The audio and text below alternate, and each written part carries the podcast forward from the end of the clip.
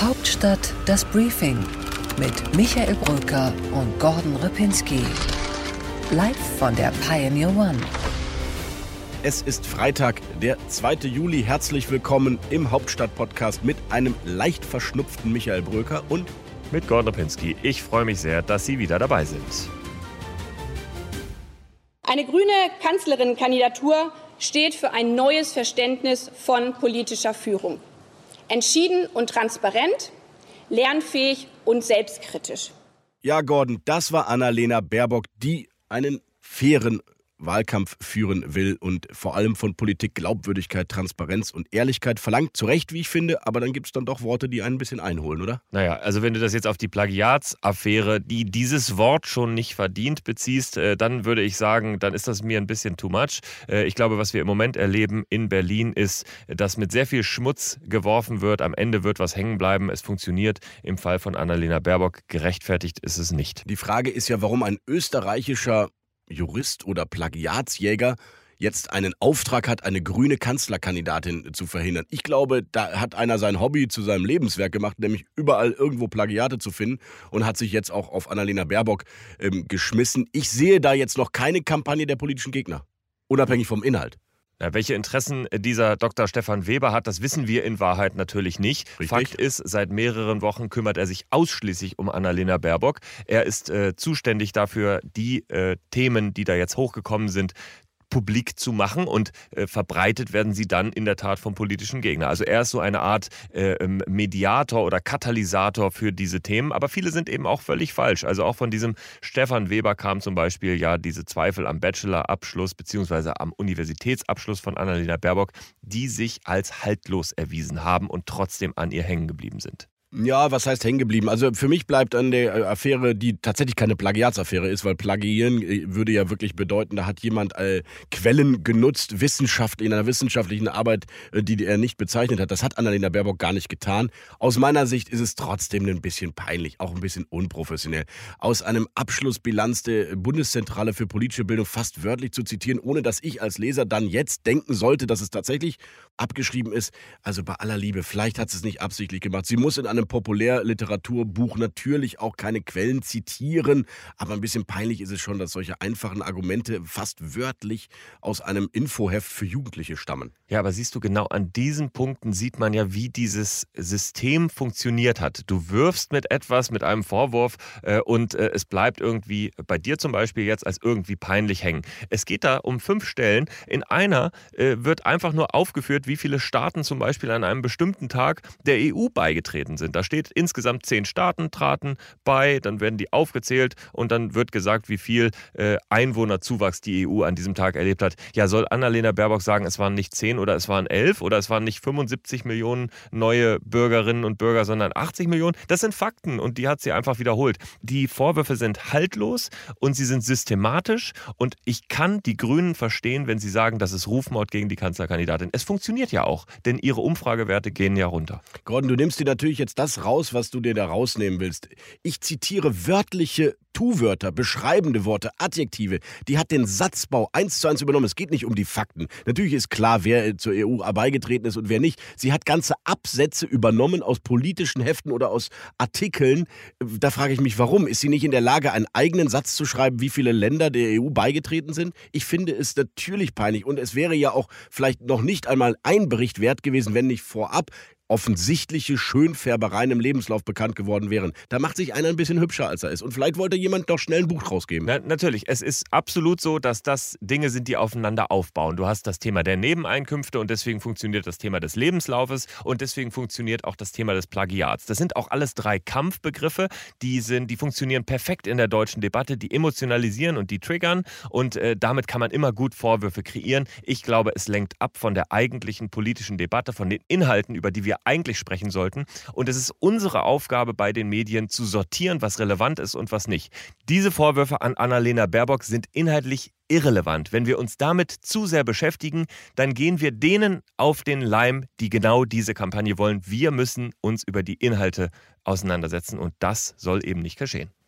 Gordon, aus meiner Sicht geht doch beides. Ich habe einen tausend Zeichen langen Text geschrieben äh, darüber, wie ich das Programm der Grünen kritisch sehe. Und trotzdem muss ich als Journalist in der Lage sein, darüber zu diskutieren, ob Annalena Baerbock in einem Buch, was man offenbar als Kandidat schnell rausgeben muss, wörtlich Quellen übernimmt, ohne sie zu zitieren. Das ist für mich kein Skandal, es ist auch kein Plagiat, aber natürlich kann ich darüber diskutieren und es als Teil einer unprofessionellen Kampagne sehen und trotzdem mich auf die Inhalte des Grünen Programms stürzen, was ich ja auch getan habe, was wir ja auch alle tun. Also äh, nur weil das eine irgendwie vielleicht kein Skandal ist, darf ich darüber nicht reden. Das ist auch schon wieder Framing, nur andersherum. Nee, das ist überhaupt kein Framing. Darum geht es mir auch nicht. Ich sage nur, wenn wir mit dem Standard und mit diesen Kampfbegriffen an jeden einzelnen Kandidaten rangehen, dann können wir hier ganz problemlos auch Armin Laschet und Olaf Scholz mit irgendetwas oder mit irgendwelchen Vorwürfen belasten und irgendwas wird hängen bleiben. Ich glaube nur, dass es die politische Debatte nicht stärkt. So, und natürlich setzen wir uns mit den inhaltlichen Punkten auseinander und wir setzen uns auch mit Moral auseinander. Aber ich finde, die Moraldebatte, die wir hier um Annalena Baerbock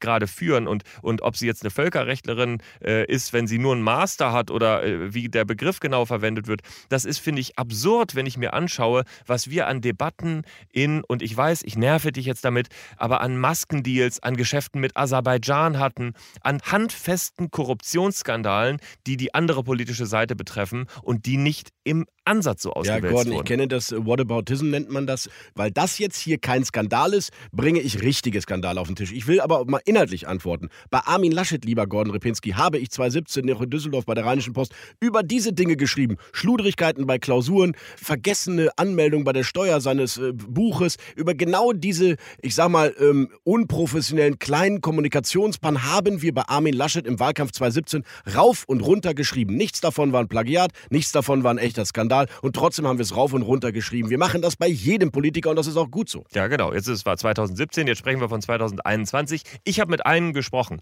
der sich in der Unternehmensseite sehr gut auskennt und der sich mit Annalena Baerbock in der Tat auch ganz gut auskennt. Mit Joe Keser, dem ehemaligen Vorstandsvorsitzenden von Siemens. Und er hat auch eine sehr pointierte Meinung zu dem, was da gerade passiert. Was wir jetzt sehen mit dieser sogenannten Plagiatsaffäre, das ist jetzt schon ein Niveau und eine Ebene, da muss man sich dann auch fragen, was eigentlich die Motivation und wer steckt eigentlich dahinter. Das geht aus meiner Sicht mehr in die Diffamierung. Und was mich ein bisschen umtreibt bei der Frage ist, hätte man das mit Robert Habeck auch gemacht? Oder macht man das, weil hier eine Frau versucht, eine Veränderung herbeizuführen? Ja, Gordon, da hast du natürlich jetzt einen echten Fanboy von Annalena Baerbock als ihren äh, Hauptverteidiger herangezogen. Okay, kann man machen.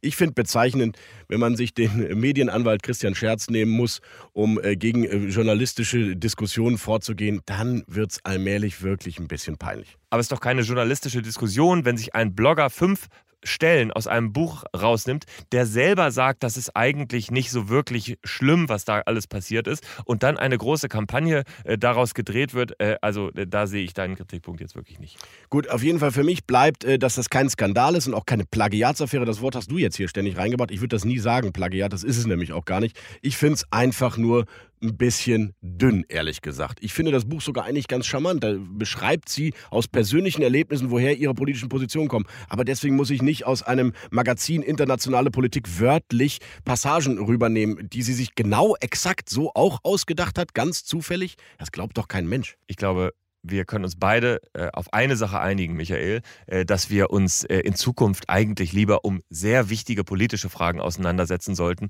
Wie kommt dieses Land nach der Pandemie wieder nach oben zum Beispiel oder wie schaffen wir es bis 2045 klimaneutral zu werden? Das steht nämlich alles in den Programmen oder ist sogar schon Gesetz und das muss umgesetzt werden. Und darum geht es bei dieser Bundestagswahl und darüber sollten wir auch reden.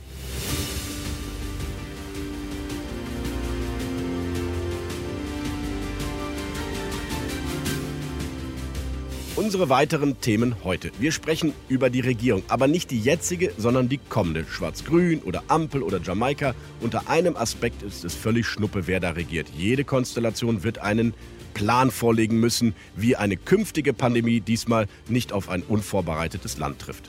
Und darüber hast du gesprochen mit dem Kanzleramtsminister, mit dem Chef de Cuisine in der Pandemiebekämpfung, mit Helge Braun. Außerdem schaust du nach Thüringen, wo ein neuer Player versucht, einen gemeinschaftlichen linken Kandidaten gegen Hans-Georg Maaßen aufzutreiben. Und du sprichst bei What's Right über Viktor Orban und Armin Laschets Problem mit dem Rechtsausleger aus Ungarn. Im kürzesten Interview der Berliner Republik begrüßt du heute Verena Huberts, die enorm erfolgreiche Start-up-Unternehmerin, die für Rheinland-Pfalz und für die SPD in den Bundestag einziehen will. Deep Dive. Es kann schöner sein auf Erden, als Politiker zu werden. Vom Überfluss der Diäten platzt dir die Taschen aus den Nähten. Du kannst dir auf leisen Sohlen dein Schäfchen ins Trockene holen. Prost, es lebe die Partei, frisch und fromm und steuerfrei. Was kann schöner sein auf Erden als Politiker zu werden, hat Reinhard May schon gesungen und deswegen haben wir uns für dieses Deep Dive etwas anderes mal überlegt, Gordon, richtig? Ja, genau. Wir schauen einmal in ein mögliches Kabinett zwischen Schwarz und Grün, wenn es denn dazu kommt, nach der Bundestagswahl. Wir spekulieren mit Ihnen also über Personal, also über die Dinge, über die man ja eigentlich gar nicht reden soll, aber alle hören es dann doch irgendwie ganz gern. Alle Politiker warnen uns doch bloß nicht jetzt über Kabinettslisten zu spekulieren. Es sei doch schließlich alles eine Frage der Verhandlungen und nichts ist verhandelt, bis alles verhandelt ist. Alles richtig. Und trotzdem gibt es Informationen aus den Umfeldern der Spitzenleute, die zu einer gewissen Plausibilität anregen. Wir spekulieren jetzt erstmal über ein schwarz-grünes Kabinett. Das heißt nicht, dass es kommt. Es heißt nur, aktuell ist es von den Mehrheiten das Wahrscheinlichste. Da kann sich viel ändern. So, und wir gehen davon aus, dass das sich ungefähr im Rahmen von 30 und 20 Prozent bewegen könnte. Also so wie die aktuelle Große Koalition. Und so haben wir es dann auch aufgeteilt, dass wir gesagt haben, in so einem Fall könnten die Grünen dann eventuell mit sechs Ministerien rechnen. Und jetzt gibt es verschiedene Kriterien, die für Parteichefs gelten bei der Zusammenstellung des Kabinetts. Und ich würde mal sagen, bevor wir den Zuhörern und Zuhörern Namen nennen, gehen wir mal die Kriterien durch. Also eines ist sicherlich Mann, Frau. Beide haben gesagt, Parität im Kabinett ist Pflicht. Genau, dann gibt es natürlich einen Regionalproporz. Der wird besonders interessant, denn Angela Merkel war ja nicht nur Bundeskanzlerin, sondern sie war auch immer die Vertreterin des Ostens in einem Unionskabinett und konnte immer sich darauf berufen. Das wird jetzt nicht mehr so sein. Also wer kommt aus dem Osten? Westen und dann geht es um die Landesverbände, die Mächtigen, die müssen auch vertreten sein. Und jung und alt ist natürlich wichtig. Armin Laschet hat ein Modernisierungsjahrzehnt angekündigt. Er kann jetzt nicht mit den bestehenden Ministern einfach weitermachen. Er muss neue, junge, vielleicht auch digitalere Kräfte präsentieren, wenn er diesen Anspruch haben will. Und finalmente gibt es natürlich auch noch links und rechts, insbesondere bei den Grünen, die Aufteilung zwischen Realos und Parteilinken, auch wenn die Flügel nicht mehr so wichtig sind. An der Stelle gilt es dann eben auch noch. In der Union ist es ein bisschen anders, aber da hast du eben auch den Wirtschaftsflügel, der vertreten sein will. Vielleicht ein Arbeitnehmer, vielleicht die Frauen als eigene Union. Also auch da haben wir diese Aspekte. Und es gibt ein paar Traditionen äh, bei der Besetzung von Ämtern, dass zum Beispiel ein Innen- oder ein Justizminister oder eine Ministerin eine Volljuristin sein sollte. Nicht jeder äh, Landwirtschaftsminister muss ein Bauer sein, aber bei diesen Verfassungsressorts zum Beispiel gilt das. So, also jetzt legen wir los, Michael. Komm, wir legen los. Wir mich. machen ein Kabinett. Also wer wird Bundeskanzler? Das ist einfach. Ich würde tatsächlich Stand jetzt sagen Armin Laschet. Armin Laschet wäre natürlich in so einem Kabinett der Bundeskanzler und er würde als seinen Kanzleramtschef seinen engsten Vertrauten aus Düsseldorf mitbringen, Nathanael Leminski. Aber dann haben wir uns über eine Sache Gedanken gemacht, nämlich was bedeutet das eigentlich für die wenigen Männerplätze aus Nordrhein-Westfalen, die es zu vergeben gibt? in Anbetracht der Tatsache, wie viele Bewerber es dafür gibt. Und wir haben eine Lösung gefunden. Ja, du hast dich an, äh, glaube ich, Frank-Walter Steinmeier erinnert, der Staatssekretär nur war im Bundeskanzleramt und trotzdem Kanzleramtschef. Also nicht jeder Chef des Kanzleramts muss auch Bundesminister sein. Für den sehr jungen Nathanael Leminski wäre das natürlich auch trotzdem eine starke Position. Und Armin Laschet könnte ihn dann so aus der Ministerriege rausnehmen und er würde nicht als Minister aus der NRW-CDU zählen. Ein interessanter Kniff, den ich durchaus für realistisch halte. Das ist lösbar. Das hat einen Nachteil, nämlich der Kanzleramtsminister muss natürlich im Namen des Kanzlers mit Kabinettskollegen knifflige Fragen besprechen und auch verhandeln. Also mal ein Beispiel. Als es in der Corona-Pandemie darum ging, ob man Grenzen schließt in Richtung Frankreich, da hatte das Kanzleramt ein höheres Interesse, nämlich äh, das äh, deutsch-französische Verhältnis, während das Gesundheitsministerium eben vielleicht diese Grenzen schließen sollte. In so einem Fall ist es natürlich gut, wenn der Kanzleramtsminister, wenn der dann dieses, diese machtvolle Position eines Ministeramtes hat.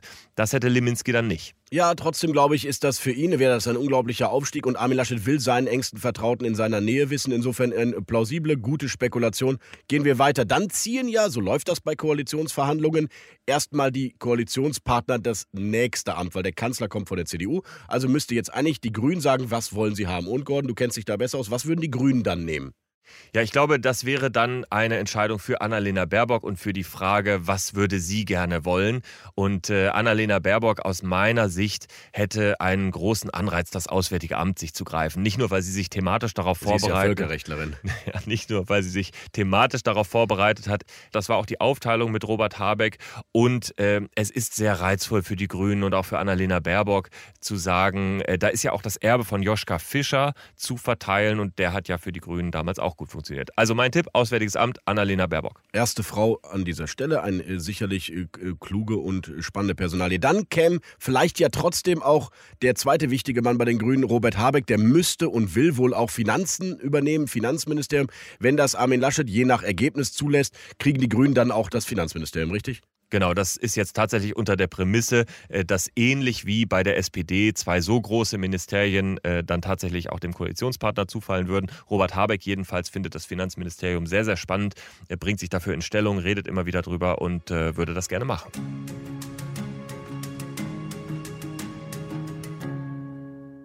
Kommen wir zu den Verfassungsressorts, Gordon. Innen- und Justiz sind zu vergeben, meistens immer mit wechselnden Partnern aus der Koalition. Einer macht Innen, einer Justiz oder umgekehrt. Und äh, deine Idee für Innen ist? Ja, das Innenressort ist natürlich als Law and Order Ressort erstmal naturgemäß interessant für die Union, aber auch die Grünen haben da Interesse äh, angemeldet. Wenn wir mal auf die Union gucken, bei der CDU, da käme ein Name in Frage, Hendrik Hoppenstedt. Er ist der äh, stellvertretende Kanzleramtschef. Er hat sich äh, da als Laschet-Unterstützer einen Namen gemacht und als guter Strippenzieher hinter Helge Braun auch. Und er hat in Niedersachsen auch die Spitzenkandidatur äh, an sich gezogen. Also er ist einer, der in diesem Kabinett eine gute Chance hätte. Bei den Grünen gilt immer wieder Cem Özdemir, der im Moment als Verkehrspolitiker im Bundestag zu Hause ist, aber ein hohes Interesse am Innenamt hätte als ein möglicher Kandidat. Und wenn es Hoppenstedt nicht wird und Jens Spahn, der im Team Laschet ja durchaus Zugriff auf höhere Posten hat, ähm, doch nicht Fraktionschef werden könnte, ist er auch einer, dem das Innenministerium sehr viel Spaß machen würde und er es zu einer Art Gesellschaftsministerium ausbauen wollen würde. Spannend also, wer das wird. Insgesamt geht es auch hier immer wieder um die Aufteilung zwischen Mann, Frau und zwischen Landesverbänden. Bei Hoppenstedt zum Beispiel werden wir eine Art Duell sehen mit Silvia Breer. Die ist äh, stellvertretende Parteivorsitzende und Niedersächsin, die auch gerne Ministerin werden möchte. Mutmaßlich wird es eine oder einer von beiden. Und da wird es dann eventuell am Ende auch darauf ankommen, ob eben noch eine Frau gesucht wird oder nicht so sehr, ob dieser Aspekt eine Rolle spielt oder nicht. Und Silvia Breer ist bei uns immer noch auch im Gespräch für die mögliche Agrarministerin als ehemalige Chefin des Kreisland-Volkverbandes, aufgewachsen auf einem Bauernhof und trotzdem Juristin und Parteivizin ist Silvia Breer sicherlich in der Lostrommel, eventuell für das Landwirtschaftsamt.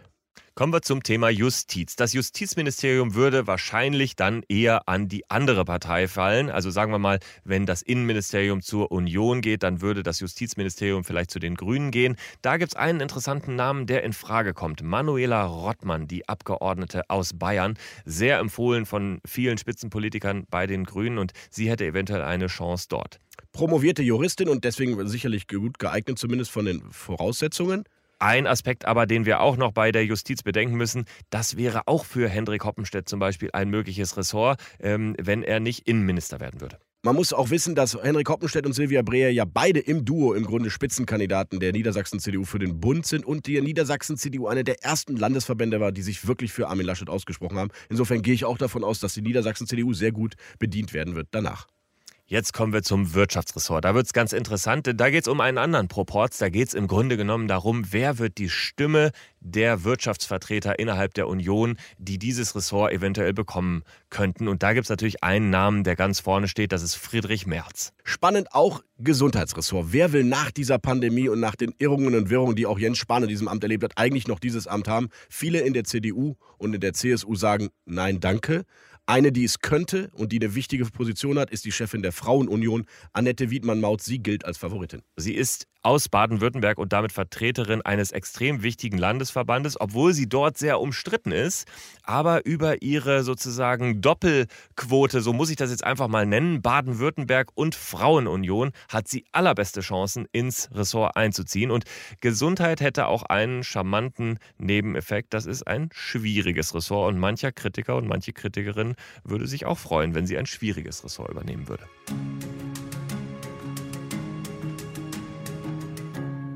Das Arbeitsministerium.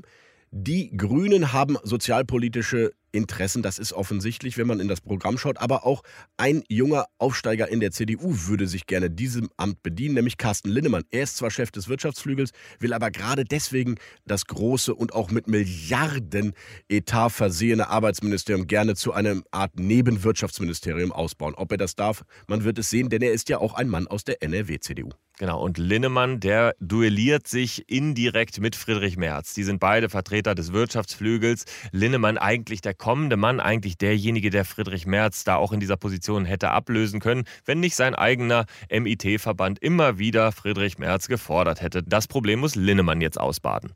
Schauen wir auf Verteidigung. Das könnte etwas für die CSU werden oder eben für die CDU. Zwei Namen, die wir da nennen müssen. Also auf jeden Fall Annegret Kramp-Karrenbauer, die Amtsinhaberin, die gerne Verteidigungsministerin bleiben möchte und die auch gute Chancen hat, im Kabinett zu verbleiben. Oder es wird jemand anders.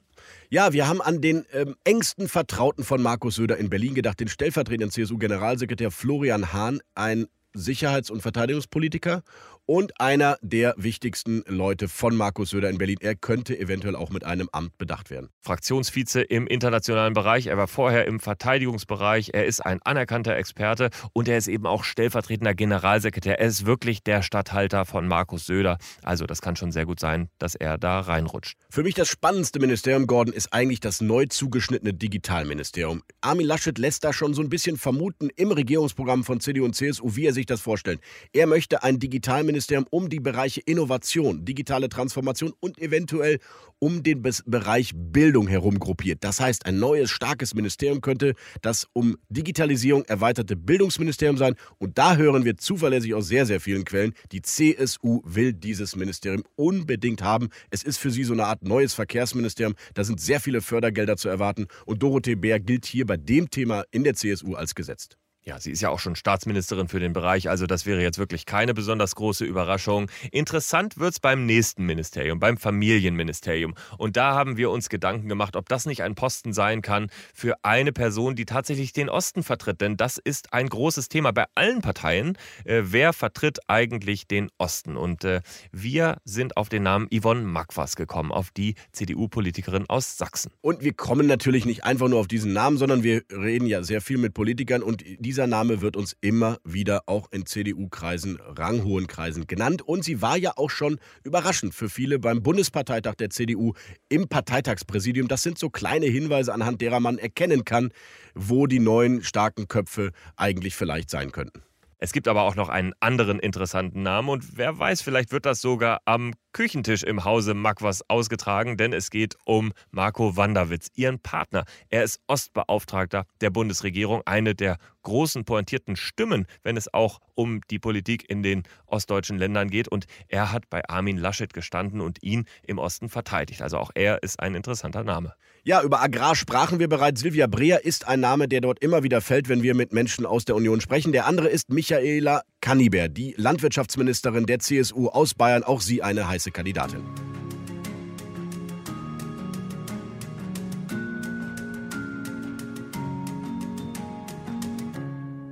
Kommen wir zum Entwicklungsministerium. Das ist formell das unwichtigste Ressort der Bundesregierung, aber am Ende ist es doch eines, in dem man sich sehr, sehr gut nach vorne arbeiten kann mit internationalen Themen. Man kann präsent sein äh, und äh, viele Punkte sammeln. Äh, aktuell ist das Gerd Müller, der scheidet aus und wir sehen da Katja Leikert als mögliche Vertreterin der CDU. Sie ist Fraktionsvize aus Hessen und sie könnte den hessischen Platz einnehmen. Genau dann nämlich, wenn Helge Braun, der aktuelle Kanzleramtsminister, womöglich später Ministerpräsident in Hessen wird und Volker Bouffier dort ablöst. Katja Leikert wird uns immer wieder genannt als äh, einer der Rising Stars der CDU in Berlin und ähm, sie ist aus dem hessischen Verband, der sich übrigens in Form des Vorsitzenden Volker Bouffier ja auch sehr früh für Armin Laschet ausgesprochen hat. Also auch dort wird man wahrscheinlich Dankbarkeit erwarten können. Der andere Name, der dort fällt, sollte das Ressort wieder von der CSU besetzt werden. Manfred Weber, der in Brüssel ja leider aus seiner Sicht nicht Kommissionspräsident wurde und sich ein wenig langweilt und gerne wieder zurück in die Bundespolitik will. So hört man zumindest. Manfred Weber, wenn wenn der tatsächlich da nochmal auf dieses Spielfeld tritt,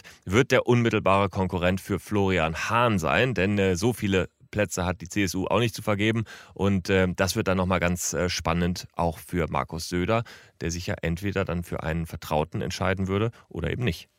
Die Grünen wollen die Energiewende, sie wollen die Verkehrswende, sie wollen die Umweltwende. Das ist offensichtlich. Sie werden sich dieses Thema sicherlich auch in einer neuen Regierung annehmen wollen. Oliver Krischer ist da der Fachpolitiker im Bundestag für die Grünen und er könnte Umwelt- und Energieminister werden. Spitzenkandidat in Nordrhein-Westfalen, ein anerkannter Fachmann in diesem Bereich und er ist ein heißer Kandidat. Und gehen wir gleich zum nächsten Ressort, was wirklich unmittelbar grüne Interessen äh, vertritt. Und äh, auch da haben wir einen relativ sicheren Tipp. Das Verkehrsressort nämlich. Das dürfte nach vielen, vielen Jahren von der CSU wegfallen und zu den Grünen übergehen. Und da gibt es einen Namen, der gilt als gesetzt. Ja, Anton Hofreiter, der jetzige Fraktionschef, ist ein Verkehrsexperte. Man kann ja kritisieren, was er manchmal so fordert, aber dass er sich auskennt in den Themen, das sagen selbst seine politischen Gegner. Er gilt bei dem Ressort wirklich als Favorit. Ja, und dann gilt da einfach auch eine Arithmetik, die greift. Nämlich Anton Hofreiter hat als Fraktionschef Zugriff auf einen Ministeriumsposten und er ist Parteilinker. Und äh, wir erinnern uns, wir wissen es, äh, Robert Habeck und Annalena Baerbock sind beide Realos. Dann haben wir Katrin Göring-Eckert, die ebenfalls Realo ist. Und äh, Anton Hofreiter ist sozusagen der höchstrangigste Parteilinke und äh, er ist absolut sicher gesetzt. Und für Katrin Göring-Eckert wird ja spekuliert, dass sie eventuell die Grünen-Kandidatin für das Bundespräsidentenamt sein sein könnte.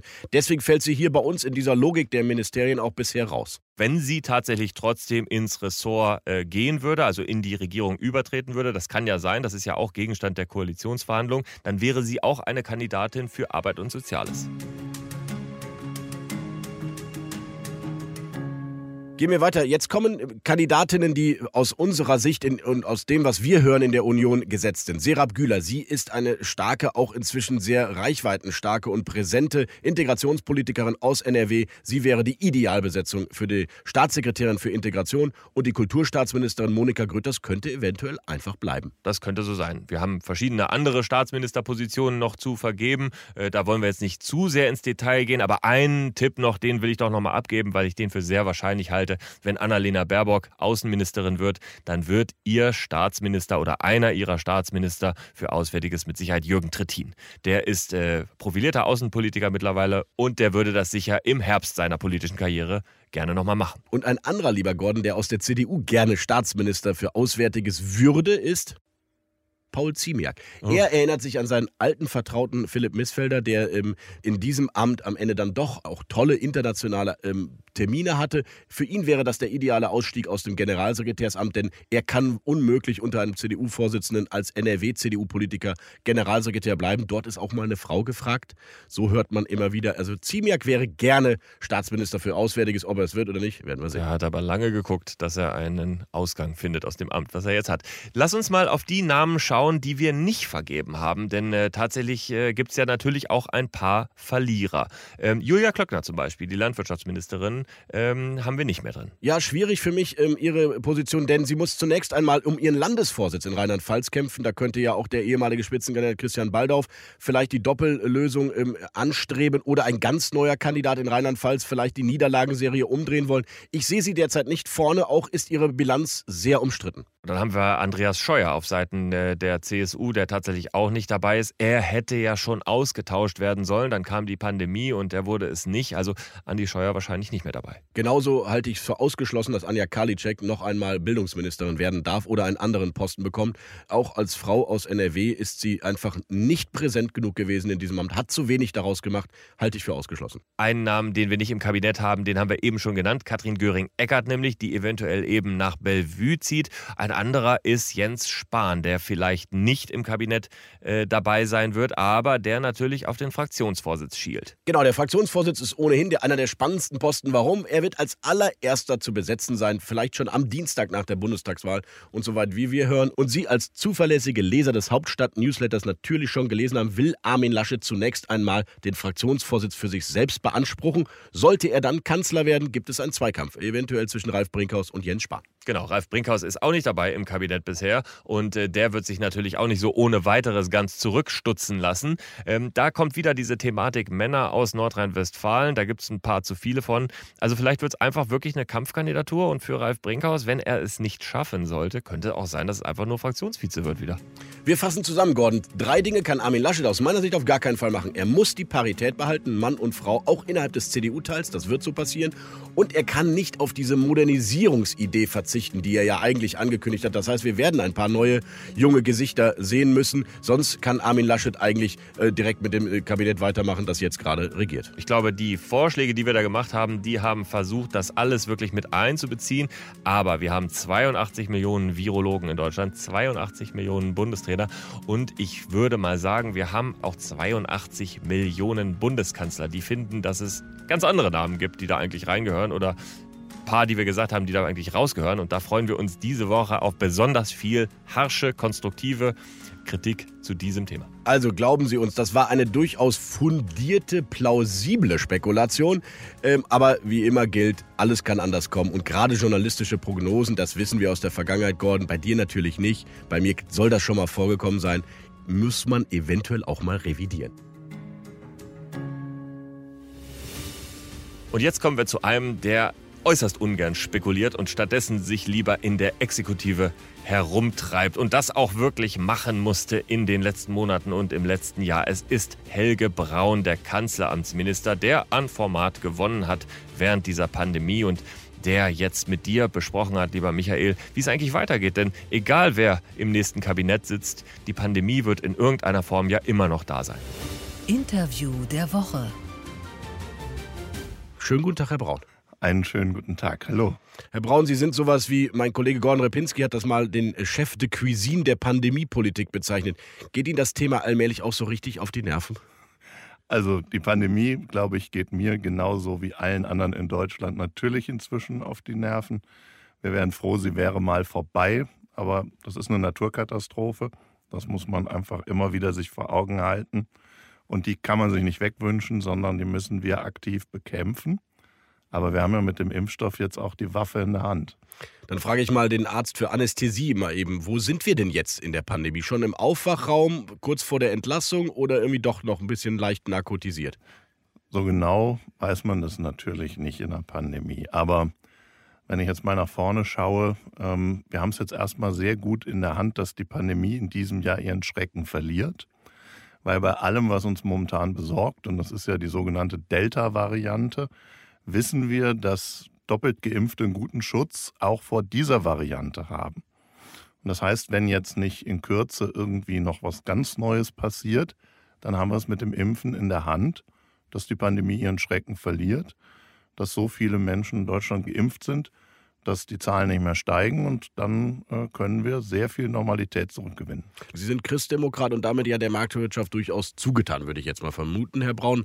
Die Frage für mich ist bei den Tests bei den Masken. Unfassbare Summen Steuerzahlergelder wurden natürlich in die Hand genommen und es gab Missbrauch, es gab Trittbrettfahrer, da müssen wir nicht drüber reden. 18 Euro für einen Test, das sind wahnsinnige Summen. Man hatte es ja, der Staat hatte es ja, der Steuerzahler hatte es.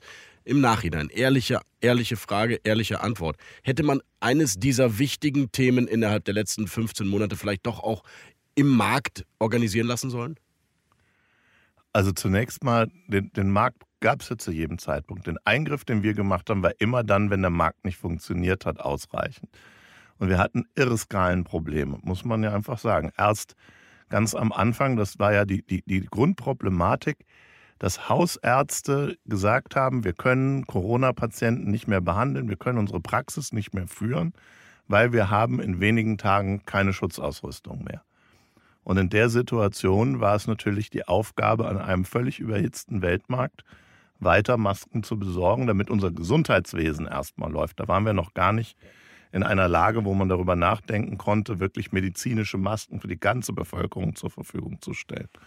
Und ähm, ich finde, wenn man sich so die Lage nochmal vor Augen führt, dann wird einem nochmal deutlich, wie kritisch die war und wie schwierig.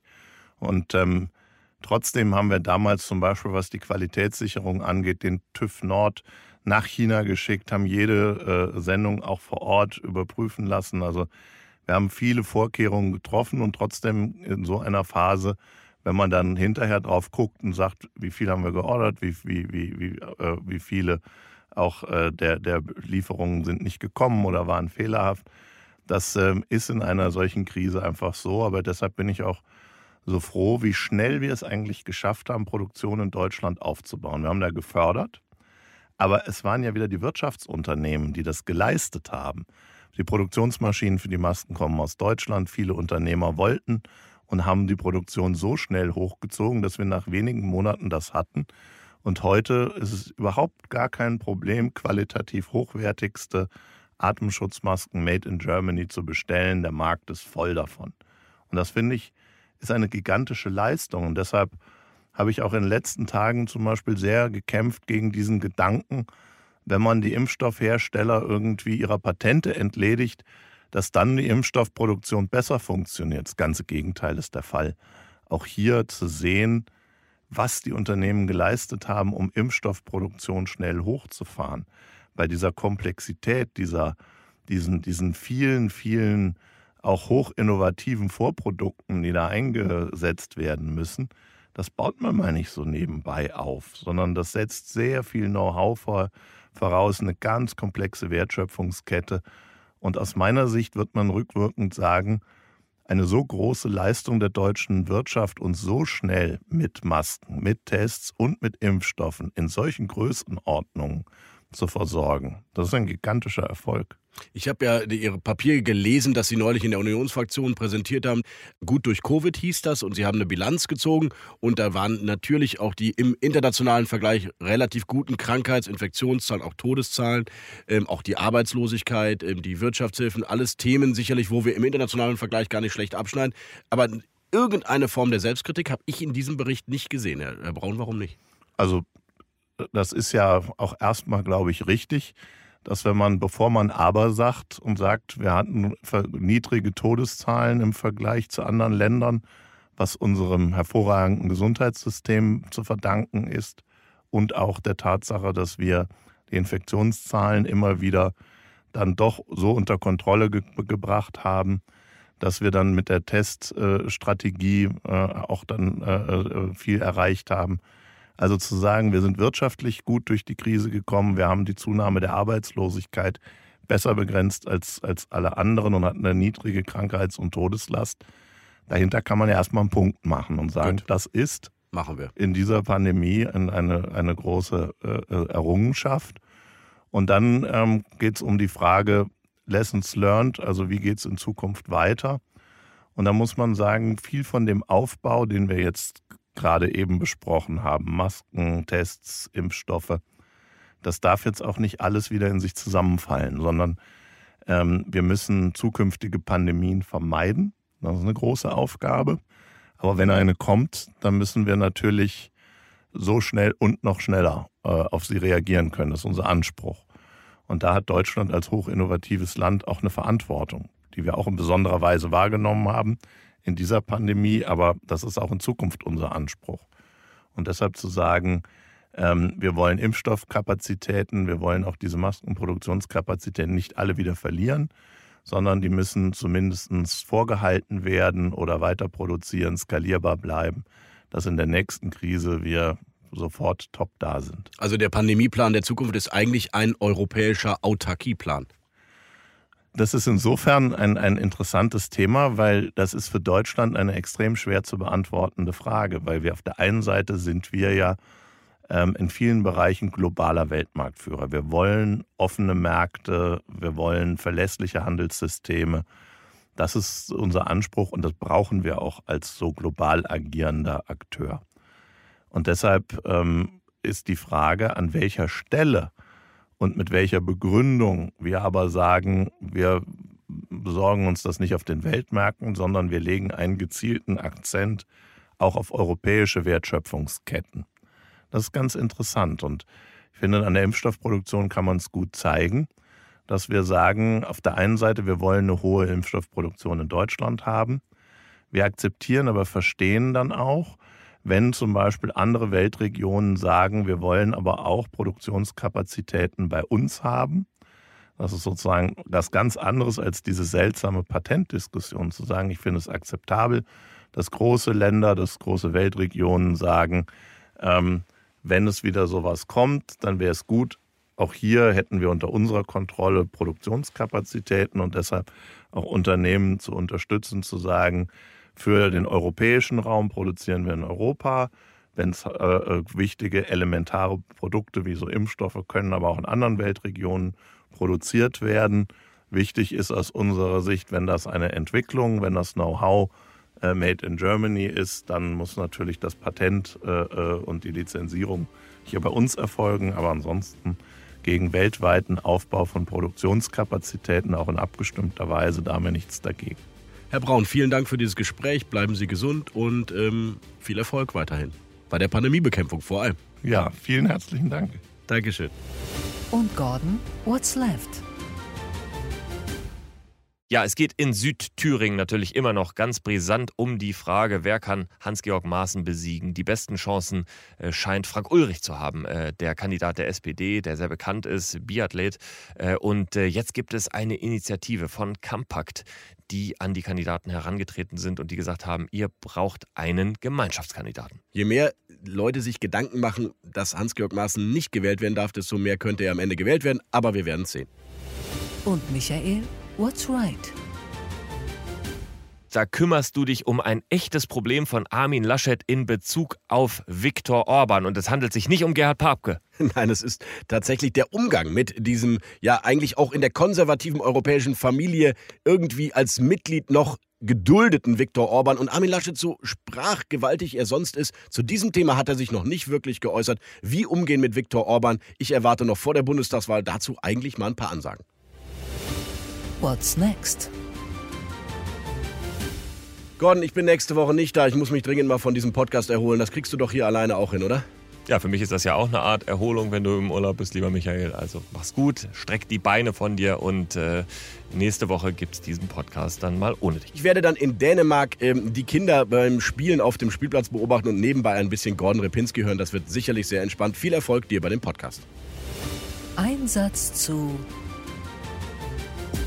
In unserem kürzesten Interview der Berliner Republik bin ich jetzt verbunden mit Verena Hubert. Sie ist Unternehmerin und tritt für die SPD in Rheinland-Pfalz im Bundestagswahlkampf an. Ich begrüße Verena Hubert. Hallo. Hallo, freue mich dabei zu sein. Und ich nenne Ihnen jetzt einige Begriffe und dann sagen Sie mir spontan, was Ihnen da als Assoziation zu einfällt. Der erste Begriff. Armin Laschet. Kein Plan für Deutschland. Unternehmerinnen in der Politik. Brauchen wir noch viel, viel mehr. Rot-Rot-Grün.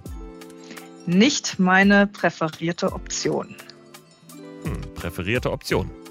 Die Ampel Politikerdiäten.